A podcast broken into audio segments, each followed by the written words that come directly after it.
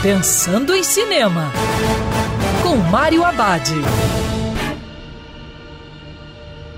Olá, meu cinéfilo, tudo bem? Agora que acabou o carnaval, uma ótima dica é ir ao cinema conferir O Homem Invisível.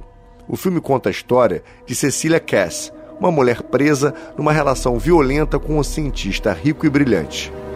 Cecília escapa na calada da noite e se esconde com a ajuda de sua irmã e um amigo de infância. Quando seu ex comete suicídio e deixa uma fortuna para ela, Cecília desconfia que a sua morte foi uma farsa. Quando uma série de acontecimentos sinistros ameaça a vida de quem ela ama, Cecília tenta provar que está sendo caçada por alguém que ninguém pode ver. O Homem Invisível é um filmaço e muda a história clássica do livro para falar sobre uma relação agressiva entre um homem e sua mulher. A trama tem ótimas reviravoltas e provoca muita tensão. É imperdível. E lembrando que cinema se viste dentro do cinema.